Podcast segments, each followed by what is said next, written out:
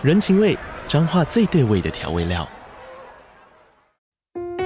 人，你在这端，我在那端，各自忙碌又相互牵挂。情，街角的吵杂声传递温暖与思念。味，是从每一个转角飘出的乡愁。这里是彰化县政府 Pocket 节目《彰化早咖》，我是主持人内克。从彰化大小事各具特色到旅游攻略，透过轻松有趣的访谈，带着大家走进最在地的早咖。准备好了吗？彰化的故事，我们说给你听。以上为彰化县政府广告。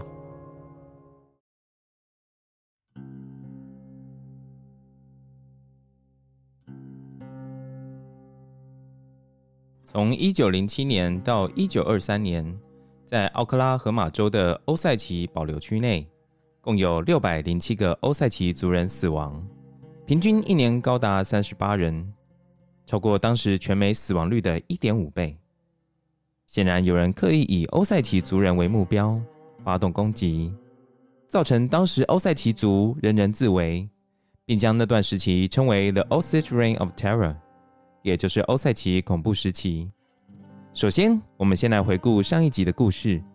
故事一开始的时间点是一九二一年五月份，当时主角 Molly 的姐姐 Anna 在参加完 Molly 所举办的一场小型家庭派对后，就宣告失踪。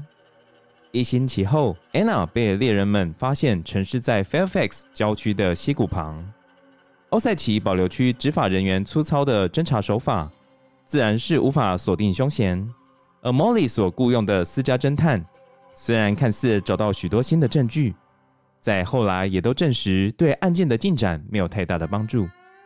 我们在上一集也提到，除了 Anna 之外，还有许多欧塞奇族人被谋杀，这包含 Molly 的妈妈 Lizzie，她很可能是被毒死的。根据推测，在保留区内潜藏着一个犯罪集团。正默默锁定欧塞奇族人，逐一杀害。我们在上一集最后也提到，主角 Molly 求助了一位白人男性 Barney McBride，请他到华盛顿特区向调查局通风报信，让调查局介入保留区内的谋杀案。但令人震惊的是，Barney McBride 才刚到华盛顿特区，就惨遭敌人杀害。由此可知，在当时，任何人只要妨碍犯罪计划。即便你是白人，也难逃毒手。而欧塞奇族人仍旧持续因莫名的原因而死亡。我们这一集的故事就要从 Henry Ron 说起。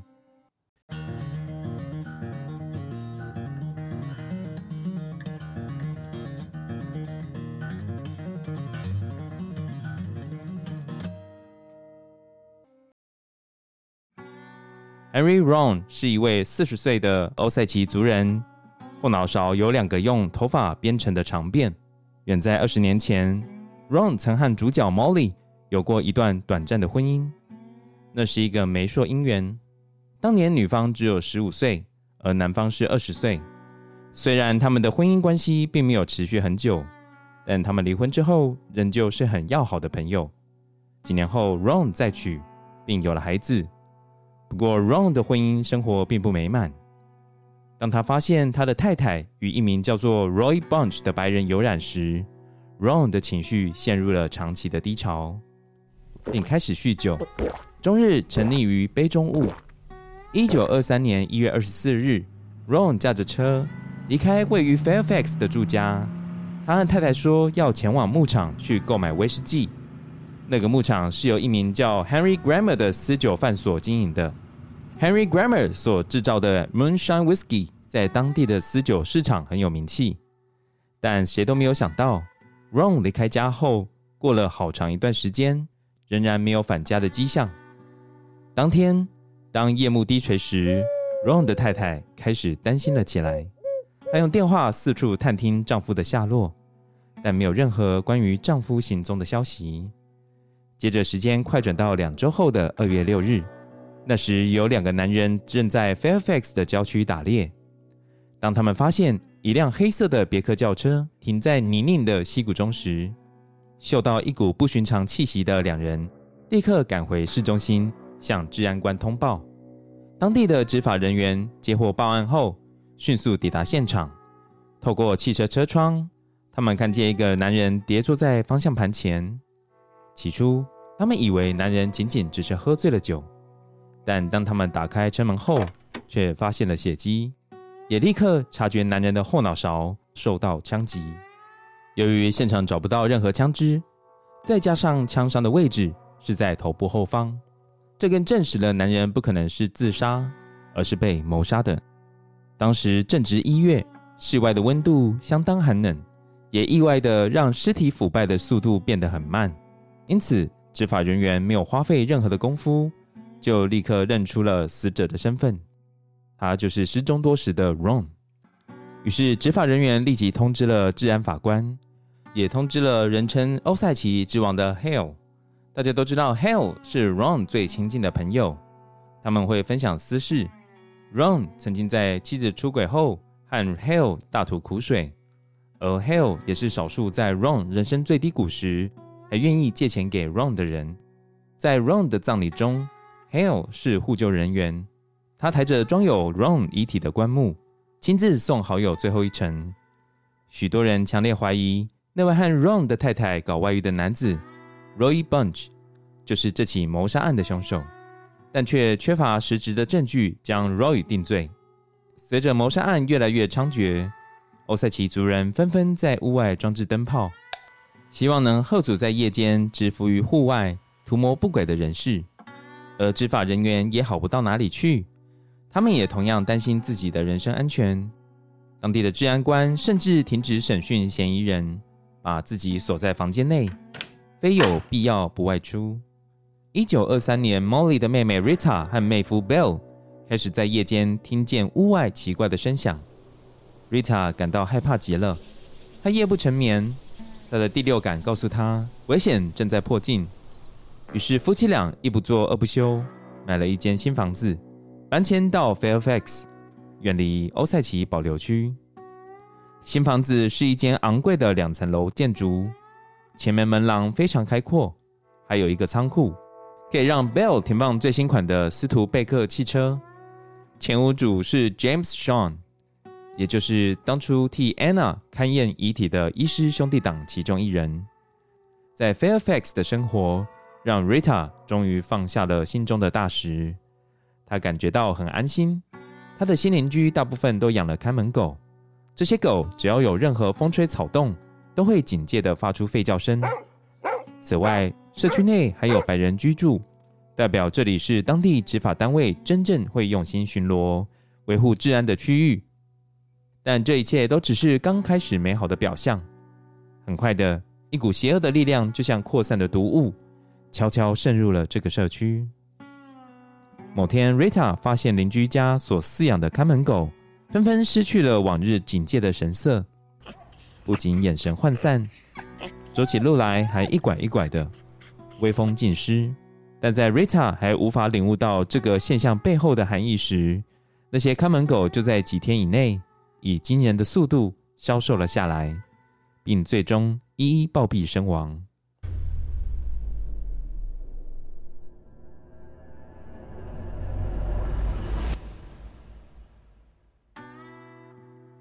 Rita 觉得自己好不容易建立的安全感又开始崩裂了。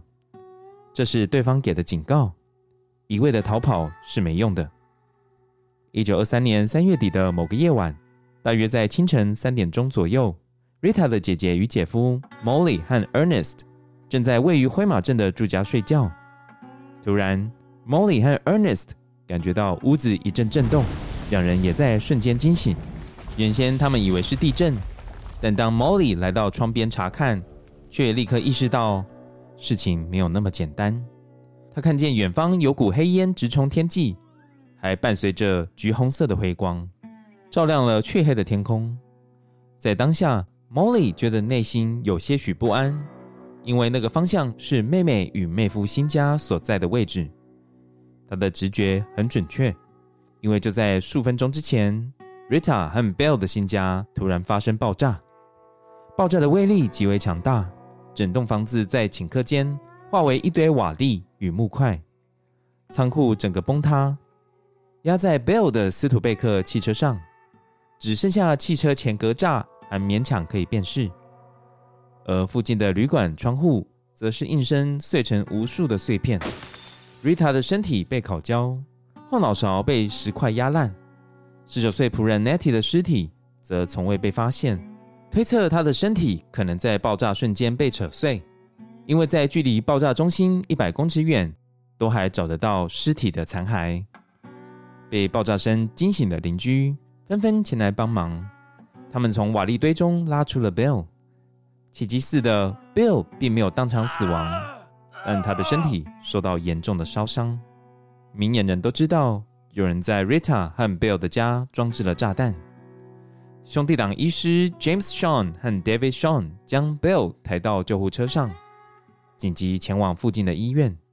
在医院的诊疗室内，David Shawn 替 Bill 施打了吗啡，Bill 也立刻陷入昏迷。住院前两天，Bill 就一直在有意识与无意识之间徘徊。到了第三天，Bill 终于恢复清醒。此时最正确的做法是请治安官到医院来询问 Bill 这位爆炸案唯一的幸存者。毕竟，如果要进一步厘清案情，势必得借助 Bill 的说辞。但兄弟党医师并没有这样做，他们反倒请了 Bill 的律师来医院访视。兄弟俩要 Bill 在法律文件上签名。让 James 成为 Bill 死后的财产执行人。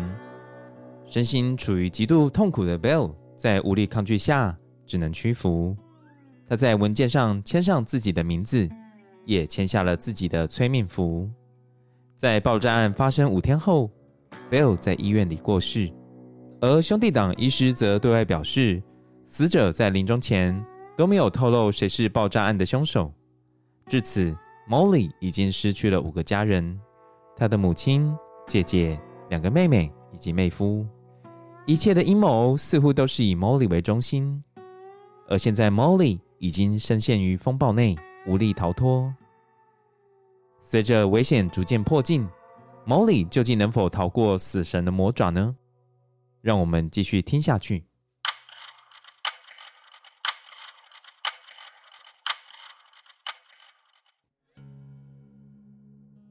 一九二三年四月，也就是在爆炸案发生后不久，奥克拉荷马州长指派警探来到欧塞奇区，试图厘清案情。这让欧塞奇保留区的居民燃起了一线希望，因为政府高层终于开始有具体的作为。或许他们的梦魇不久后就会结束，不用每日生活在恐惧之中。但他们实在高兴的太早了，因为才没有过几天。这名警探就被发现向当地赌博组织的成员收受贿赂。现在事情很清楚了，这些原本应该要调查犯罪的人士，本身就是制造犯罪的乱源。到了六月份，这名警探就因为收贿罪而被关进大牢。同一个月，W. W. Vaughn 在自家的住所内接到了一通电话。来电者要求他立刻前往一百四十英里外的目的地。来电者是一名欧塞奇人，名叫 George Bigheart，他是 James Bigheart 的外甥。James Bigheart 在一八七五年到一九零六年期间担任欧塞奇族人的领袖，并带头促成法案，确保欧塞奇族拥有矿产权。这位伟大领袖对欧塞奇族贡献卓著。而现在，他的外甥 George 很可能是欧塞奇恐怖时期的下一位牺牲者。W. W. Vaughn 在挂上电话后，心急如焚。这一位五十四岁的白人资深律师，这些年来都一直在私底下默默调查欧塞奇族谋杀案。于是，Vaughn 告诉他的太太，他需要立刻动身出发。如果他有什么三长两短，他在某个秘密地点藏了很重要的文件。那些文件可以协助警方找出凶手。他的太太当下一定是震惊不已，但并没有因此反对丈夫进行这趟危险的任务。而 George Bighart 当时正在奥克拉荷马市立医院，医师怀疑他喝了有毒的威士忌，他的状况很糟，奄奄一息。他在电话里以虚弱但坚定的声音告诉 Vaughn，他手上握有谋杀案的资讯。于是，Vaughn 搭上了火车，从奥克拉荷马州的 Pawhuska 赶往奥克拉荷马市中心。希望能及时见到 George 的最后一面。令人意外的是，两人会面的过程进行得很顺利。George 给 Vaughn 一叠文件，并坚称这些文件可以证明凶手的真实身份。在 George 临终前的数个小时，Vaughn 一直陪伴在他的身边，一直到 George 交代完后事，咽下了最后一口气。在那一刻，Vaughn 感到心中五味杂陈。他既替 George 的死感到悲伤，但同时他也为自己距离真相又再靠近了一步而感到很激动。于是他打了一通电话给奥克拉荷马州的治安官，透露他现在有足够的证据，可以至少把其中一个行为嚣张的谋杀犯给抓出来。挂上电话后冯在月色朦胧下搭乘夜班火车回家。但任谁也没有想到，黑暗的触手又开始在暗中伺机而动。对 Vaughn 来说，这将是一趟死亡班车。三十六小时后，Vaughn 被发现沉尸在铁轨附近，身上都是被殴打的痕迹，全身上下被拖得一丝不挂，脖子还遭到扭断。警方推测，他是在火车上受到攻击后，被凶手直接从行进的火车上推落。Von 所乘坐的火车包厢被洗劫一空，因此 George 托付的文件也不翼而飞。而事后，当 Von 的遗孀依照丈夫的指示来到秘密地点时，那些文件也一样，全都不见了。由此可知，谋杀 Von 的凶手也同时知道这个藏匿处，这是多么令人震惊的事！幕后的真凶似乎像空气一样无所不在，渗透整个欧塞奇丘。阻止任何人接近事情的真相。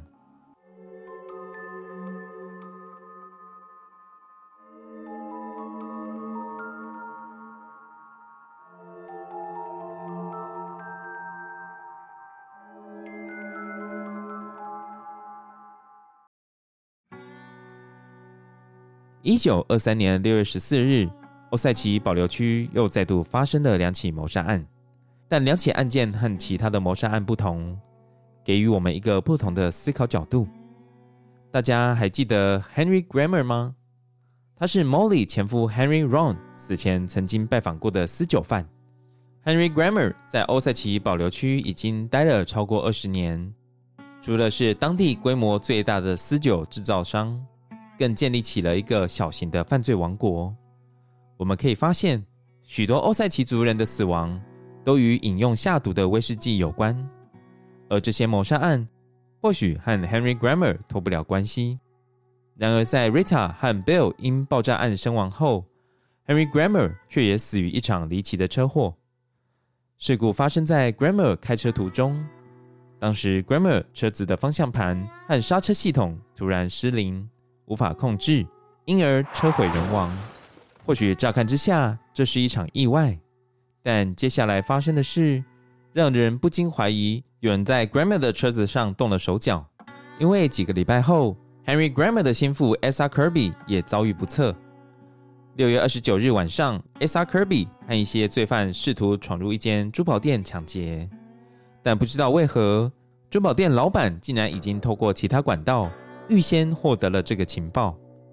于是，当 Asa Kirby 一行人闯入珠宝店时，老板便立刻拿出预先准备好的十二口径散弹枪，发动攻击。Asa Kirby 当场中弹身亡。两起命案发生的时间如此巧合，让人心中忍不住推测：如果 Henry Grammer 和 Asa Kirby 两人都是杀人集团的成员之一，那集团的首脑是否因为目标快要达成，而开始将共犯一一去除了呢？接着，我们将故事线重新回到 Molly 这边。某一天，Hale 的牧场被人无故纵火，整片草地被野火无情的吞没，上头的牲畜无一幸免，全都被大火烤成了焦炭。这让 Molly 觉得无比灰心。没想到 Hale 这位被人称为欧塞奇丘之王，在欧塞奇有绝对统治力的人物，竟也被当成目标，可见凶手有多么目无法纪。胆大妄为，Molly 不禁认为自己的生命就像 Hale 牧场里的牲畜一样，是那样脆弱无助，迟早都会遭遇不测。到了一九二四年 Molly 已经是家族里唯一幸存的欧塞奇族成员。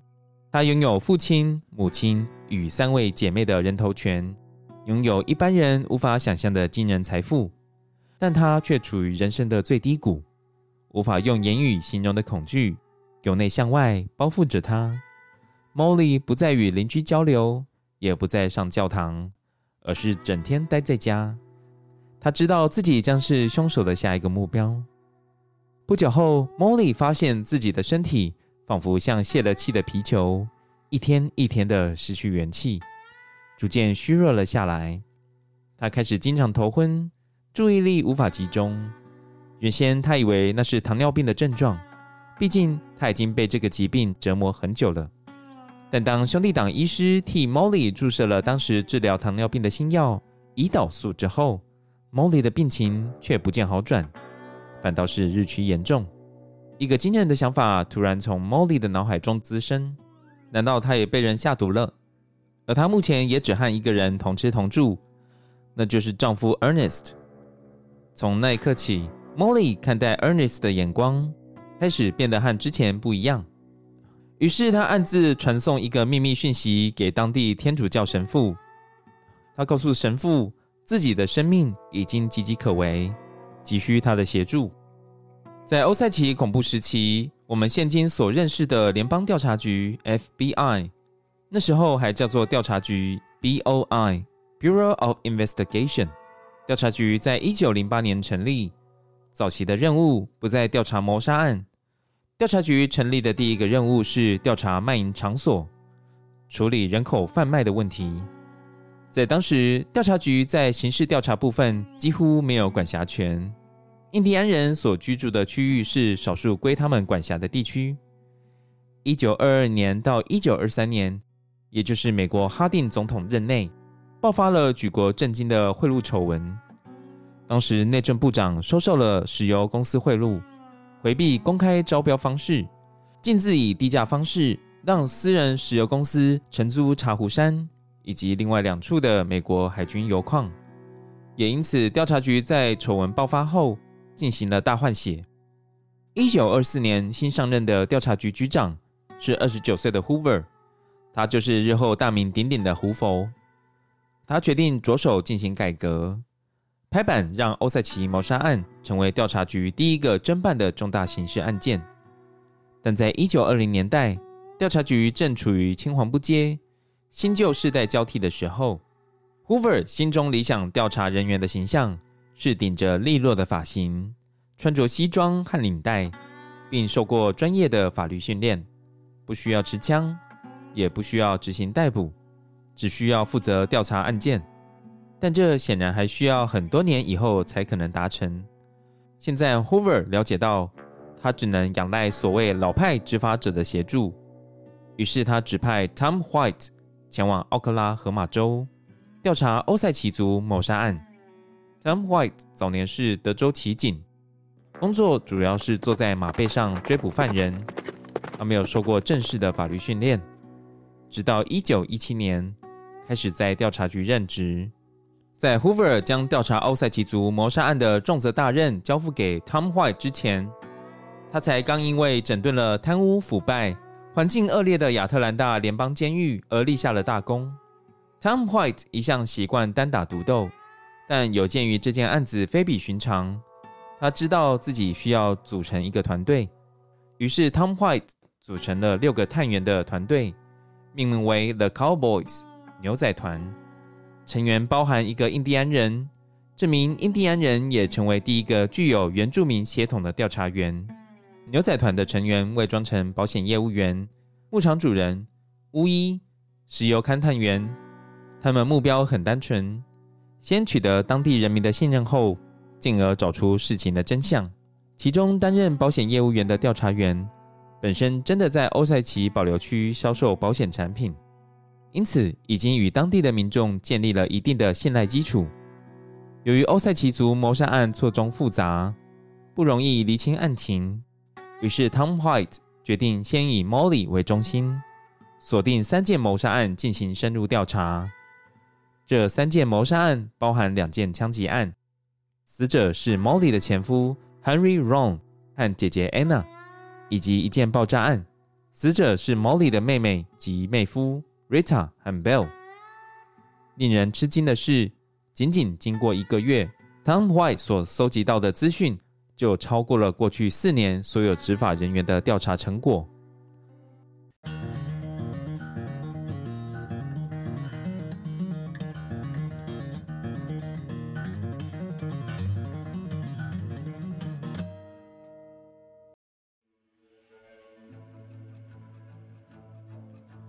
首先，针对 Henry Ron 的死因。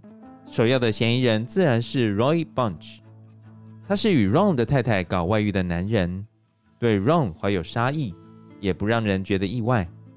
但在经过严密的调查后，Roy 被洗清罪嫌。现在嫌疑最大的，反倒是一个令人意想不到的人物，那就是欧塞奇丘之王，也就是 Hale。牛仔团发现 Hale 在 Henry Ron 生前替他投保了两万五千美元的人寿保险。换算成现在的币值，相当于是四十三万美金，而 Hale 是唯一受益人。这个发现让牛仔团的成员觉得事有蹊跷，因为 Hale 和 Henry Ron 并没有血缘关系，他又是如何让自己成为保险受益人的呢？在外人看起来，Henry Ron 和 Hale 是很要好的朋友，因此 Hale 一定知道 Ron 在发现太太外遇之后陷入低潮。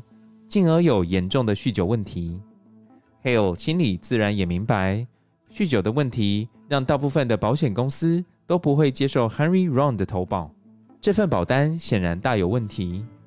于是 Tom White 率领的团队决定循线继续往下追查，终于找到当初替 Henry Ron 投保的保险业务员。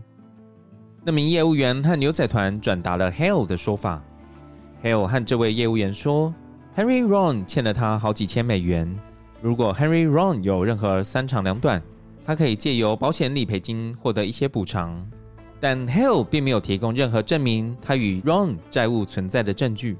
但有鉴于当时在保留区内的白人或多或少都利用欧塞奇族来赚点钱，例如那些将人头权的受益中饱私囊的监管人。因此，那名保险业务员也没有再进一步审核。就同意了 Ron 的投保，而由于 Hell 和 Henry Ron 没有血缘关系，无法透过继承人头权来赚钱，唯一可以获利就是透过诈领保险金。这样看起来，Hell 确实有很强大的杀人动机。接下来，针对 Rita 与 Bill 家的爆炸案，牛仔团也有重大的突破。一九二五年十月，透过当地犯罪帮派分子 Dick Bray 的口中。Tom White 了解到，在爆炸案发生的前九个月，Hale 曾经召集了一群人，共同研拟犯罪计划。当时，Hale 表明愿意支付一笔巨款，请 L. Spencer 和 Dick Gray 两人在 Rita 和 Bill 的家设置炸弹，意图炸死两个人。但这个提议遭到他们的拒绝。可惜的是，Tom White 并没有办法交叉验证 Dick Gray 的说法是否属实。因为 L. Spencer 在当时已经死了，但如果 Dick Gray 的说法是正确的，放置炸药的凶手虽然另有其人，但幕后的主使者显然就是 Hell。至此，随着调查进度向前推进，欧塞奇丘之王这个令人肃然起敬的头衔开始蒙尘，显露出最真实却也最丑陋的一面。士气大受振奋的 Tom White 团队。开始逐一检视相关的官方文件，一个新的想法开始在牛仔团成员的脑中成型。根据官方文件的记载，Hale 在爆炸案发生时人在德州沃斯堡，而与他同行的人是之前我们所提到保留区内最大的私酒贩 Henry Grammer。显然，这两人的关系远比想象中来得密切。而我们知道，Henry Grammer 和 Asa Kirby 是同一挂的。两人后来也都因离奇的原因身亡。Henry Grammer 因汽车失控死于一场车祸，Asa Kirby 则是在试图抢劫珠宝店时被老板射杀身亡。这令人不禁怀疑：难道 Asa Kirby 才是放置炸弹的真凶吗？但这件爆炸案的调查过程并没有那么简单，而是比想象中更为曲折。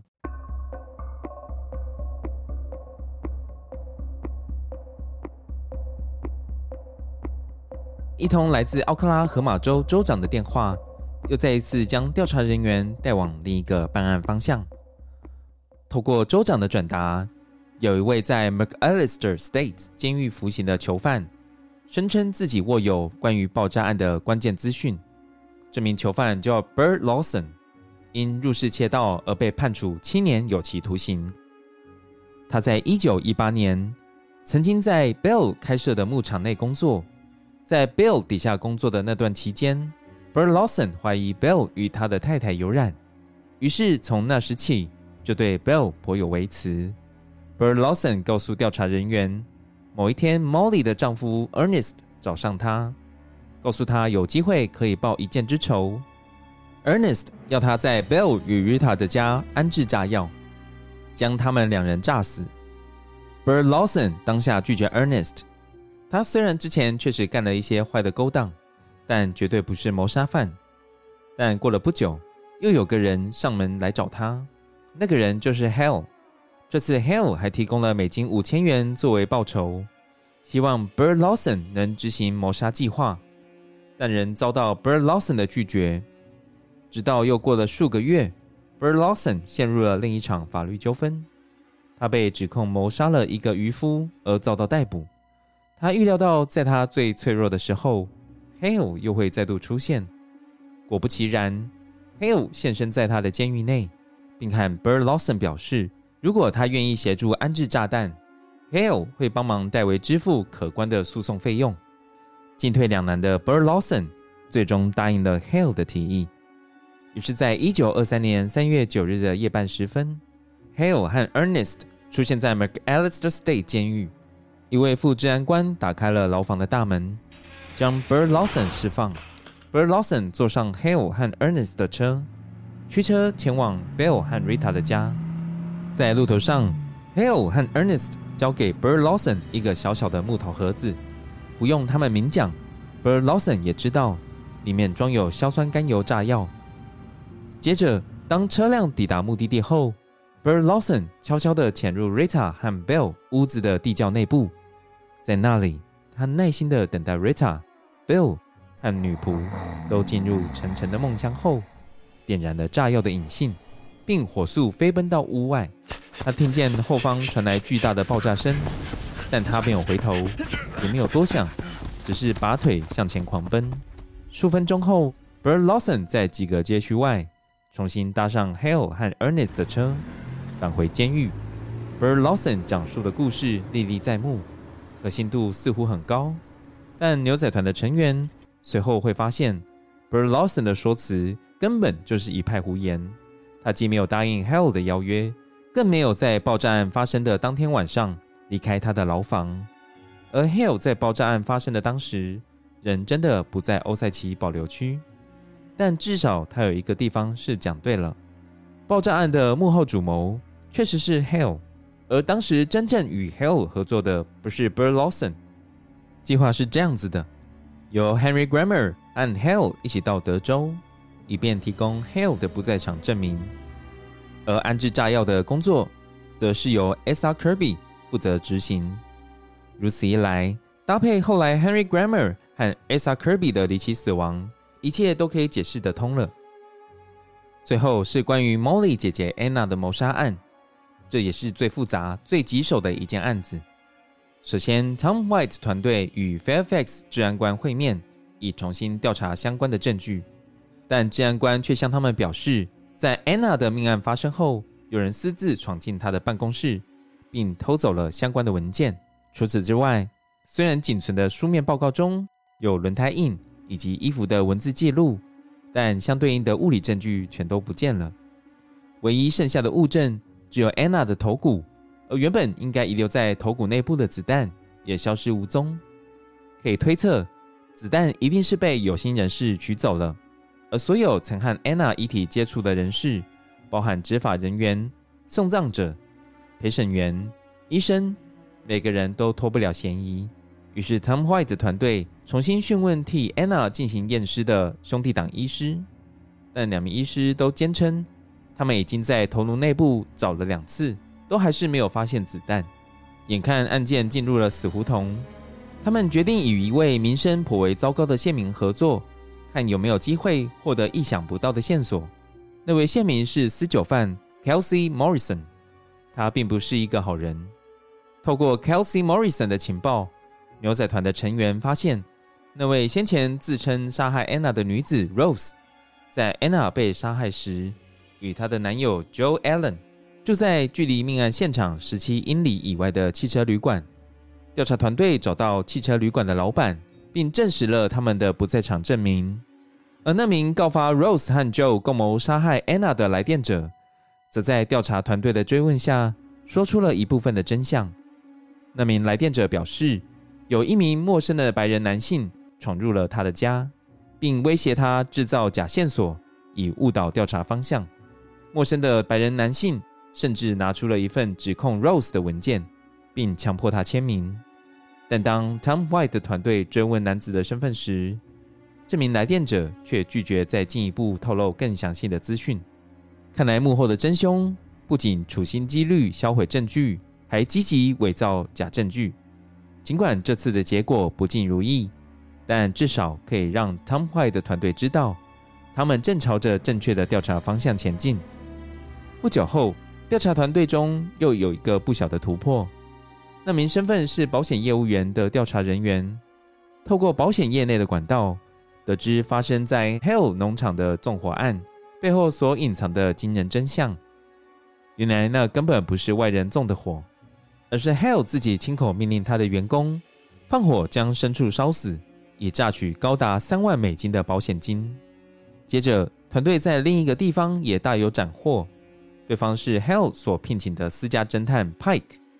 当团队质问 Pike 时，Pike 向调查团队表示，他的任务并不是找出 Anna 谋杀案的凶手，而是想办法让执法人员相信 Brian 的不在场证明成立。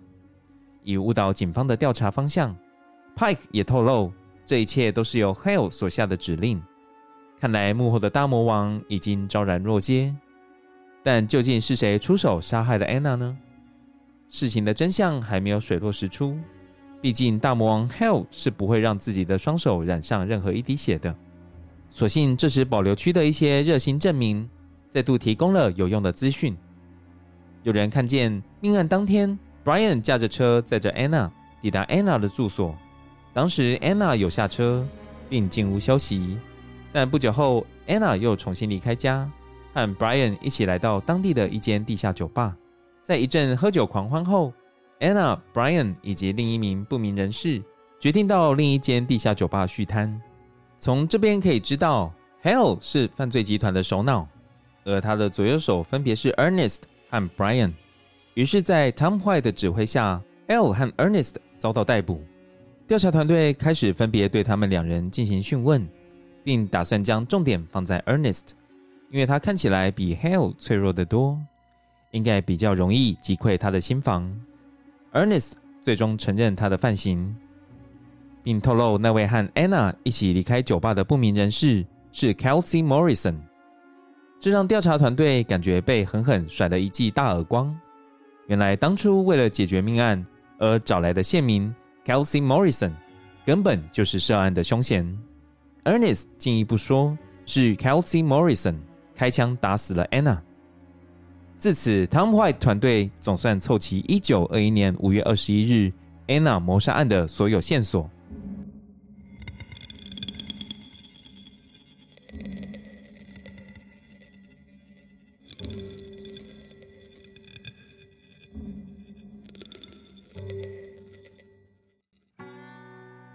那天，Anna 出现在 Molly 举办的派对上，而到了返家的时间，Anna 仍旧因为太醉而无法回家。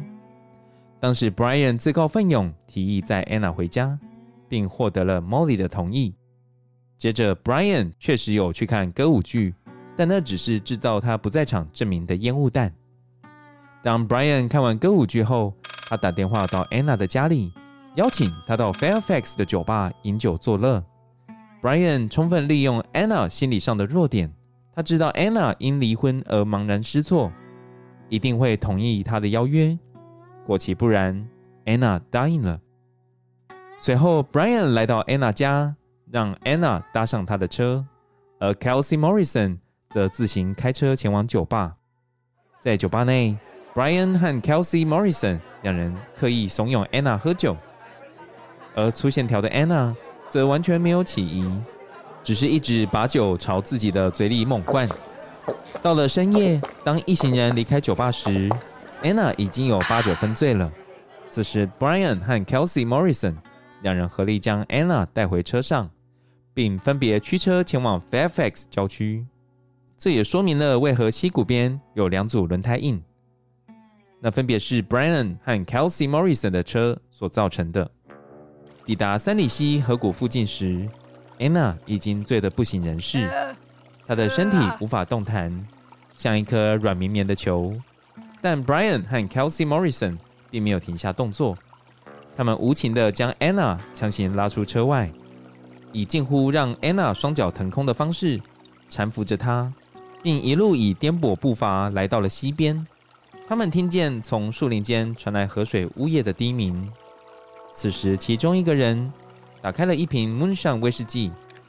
苍茫的月色下，Brian 和 Kelsey Morrison 稍作歇息，而 Anna 则是颓然的倒在地上。酒精已经麻痹了他的肉体和心灵，让他从里到外都成了一个任人宰割的猎物。过了不久。Brian 用眼神向 Kelsey Morrison 示意，两人随即对彼此点了点头，脸上同时浮现一抹狞笑。时间到了，接着 Brian 弯下腰，重新把 Anna 的身体从地上架起来，而 Kelsey Morrison 则很有默契地举起枪，瞄准 Anna 的后脑勺。一声清脆的枪响从河谷边传来，周围的空气除了夜露潮湿的青草味外，也开始混着一股新年的气息。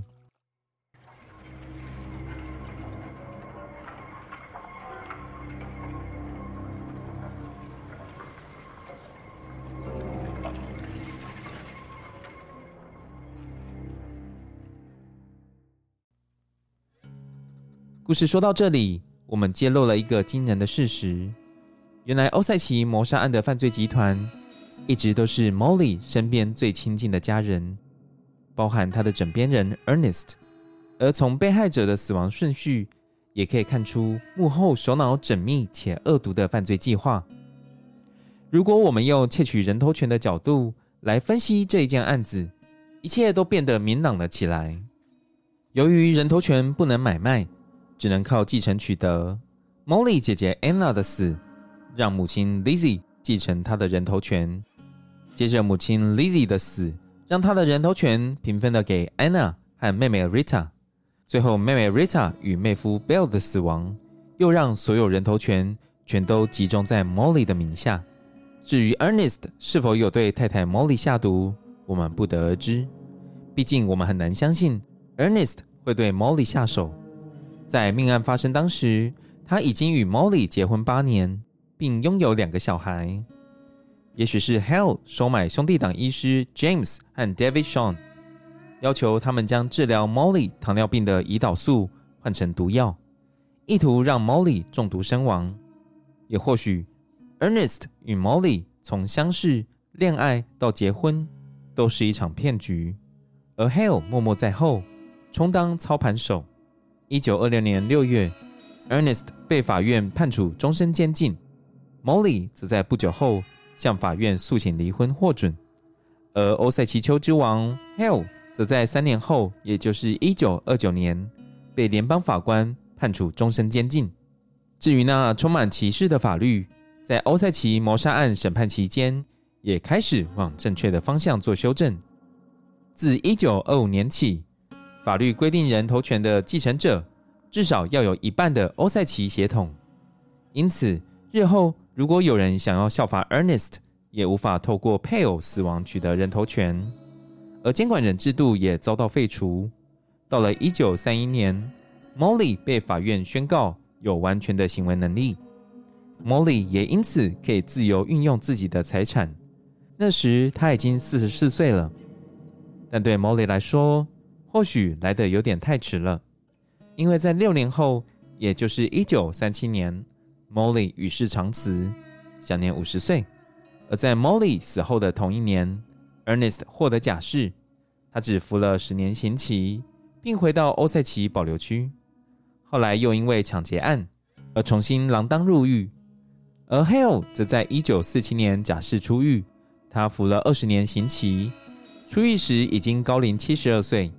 他被禁止回到奥克拉荷马州，随后定居在亚利桑那州度过余生，直到一九六二年死亡，死时八十八岁。该说命运的捉弄让好人都短命，坏人反倒都长命百岁吗？而另一方面，胡佛带领的调查局团队则因侦破欧塞奇族谋杀案而立下了大功，胡佛也因此坐稳了调查局长的位置。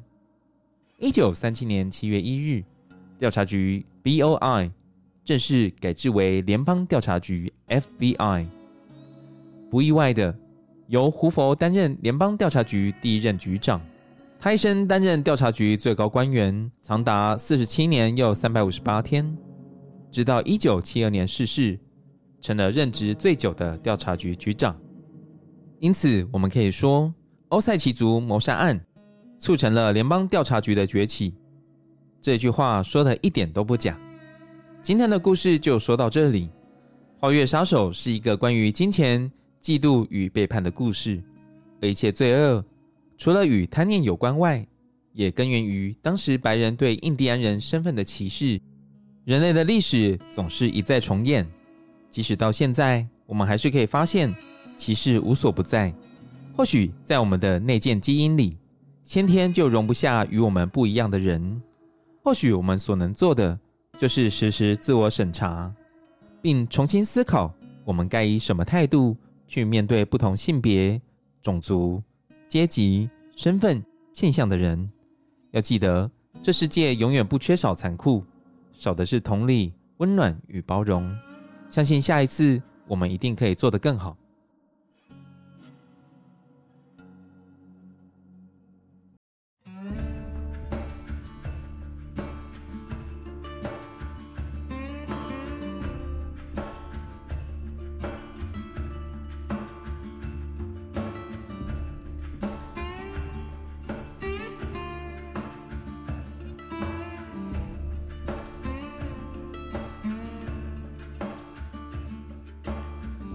先睡了，呃，等一下啦。今天的节目就到这边。今天谢谢大家的收听。这个我会补充的很短。嗯，好，我们今天的故事就到这边。我们这两是哦，怎么了吗？难道你要继续念下去吗？好，我们这两集的故事主要参考资料是 David Grann《花月杀手》这一本书。呃，我们知道这本书推出来之后，就造成了非常大的回响。一直有风声说要改编成电影，不过我有稍微查一下，因为疫情，他们拖迟了很多次。最新消息是说，这一部电影会在二零二三年五月上映，还 那么久？嘿，那你猜猜看，谁演 Ernest？Ernest，你说那个坏人哦，就她丈夫啊？哦，里奥纳多，偷看小抄，没有错，里奥纳多扮演。那里奥纳多要扮演坏人哦？嘿，我以为他会演 Tom White。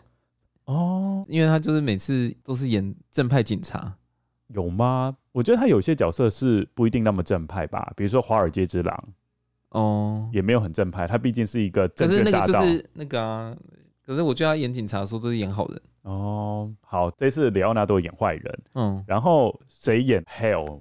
是劳勃迪尼诺，你知道是谁吗？哦，我知道啊，演教父，他有演过教父，他演过很多电影啊，他是老明星啊。对，他还有演派特的幸福剧本。对啊，Excelsior。哦，所以你对他是很熟的，很熟啊。哦，劳勃迪尼诺也是一个很厉害的演员，就是他，他要演那个什么，就跟安海瑟薇演的，他就演一个很老的实习生。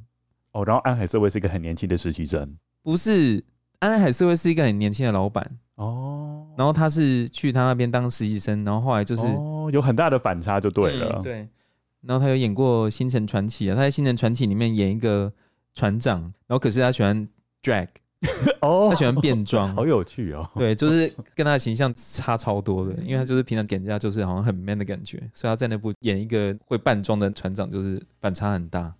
哦，不过在《花月杀手》可能跟他的形象就比较接近了。对对，就是很角色的感觉，嗯，很适合他。好，那我们在节目最后跟大家说，我们有举办一个抽奖活动。嗯，我们有和时报出版合作啊，时报出版它很大方的提供我们两本《花月杀手》这个电影的呃原著作品。那详细的抽奖方式就请大家参考我们的 IG、Facebook，还有扑浪的粉丝专业。希望大家都很喜欢我们这两集的呈现方式。哎、欸，我想要知道你的时间点，你是？先找好这个故事，然后时报出版才找上你的，还是时报出版先找上你，然后你才去找这个故事？那你觉得是哪一个？我觉得应该是前者吧。嗯，就是我先找好这个故事，嗯，然后我觉得这个故事很有趣，嗯，然后刚好他们有一本书是对应到的。你怎么知道它会对应到？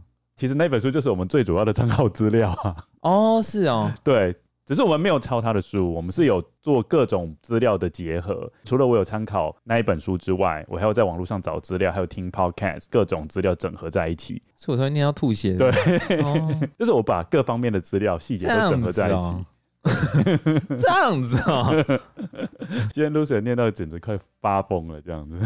真的，因为其实跟各位听众讲，我等一下又要去出差了，那我这次要去越南。所以我念完这个故事之后，我下午就要去赶高铁，嗯是 啊。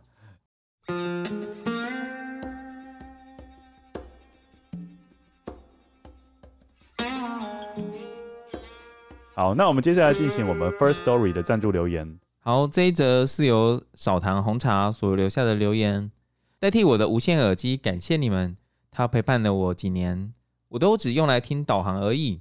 现在终于又多了一个舞台可以表现了。今年十月初，无意间在噗浪发现有人用悄悄话推荐《二之根》。本身非常爱看日本闲书，日本闲书不外就是推理小说和轻小说之类的，所以看了不少日推，而且也很爱看真实特殊案件、推理小说加真实犯罪，真是完全 get 到我的点。所以抱着尝试心态，点了第一季第一根来听，一听就欲罢不能。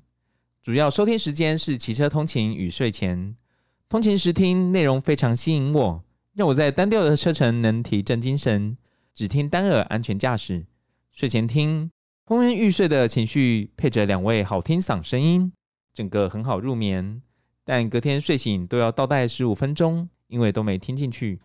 真的就如同之前的跟友所说，既能提振精神，又能助眠。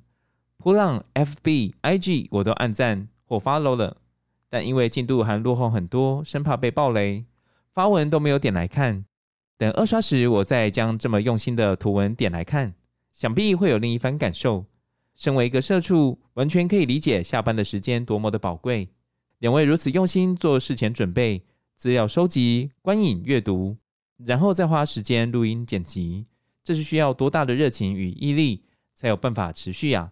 所以第一季听完就立马来抖内一下。以表达我的敬意。第一次订阅 Podcast，第一次抖内，都献给了二之根。希望两位能继续为大家带来丰富又有趣的节目内容。再次感谢你们的用心制作。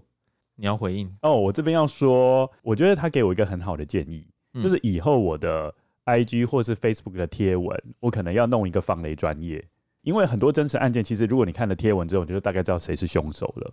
会这样子哦，对，有可能，所以变成说我可能要贴个防谍专业，说哦，接下来可能会透露凶手，但是有关于比如说人物关系图啊那些，可以是在那一页之前呈现，嗯，就让各位跟友不会觉得说会不小心踏到雷哦。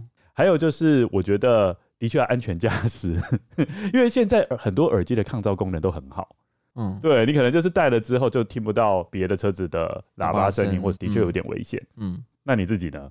我自己怎样？你应该不会用通勤的时间听 podcast 吧？我是用通勤的时间在听歌诶。哦，嗯，我会唱的很嗨。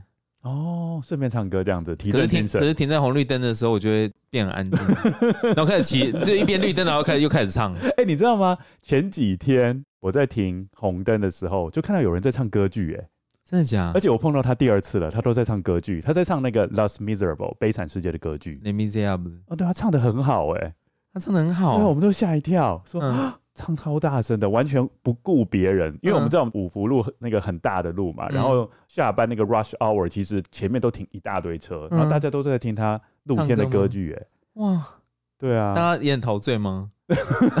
这个大家有跟你一样陶醉吗？我跟你讲，有人在看他吗？但是我最讨厌的是有人会把一个音响就直接放在摩托车前，哦、那个就超吵。哦啊，他唱他这样唱你 OK？哎、欸，我觉得他唱的很准。啊，如果他没有唱的很好，你会觉得他很吵吗？会。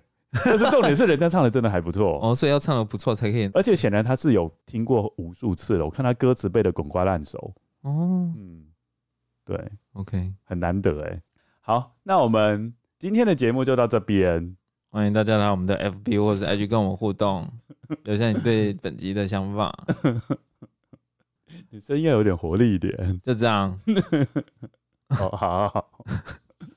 那有一句名言说：“一周一集二之更。”这是犯罪远离你，说的真好。嗯，今天就到这边了，大家拜。哎、欸，等一下，等一下，还要跟大家说明一下，我们第二季就到这边结束，但是我们第三季会在明年二月重新开始。今天是最后一集哦。对啊。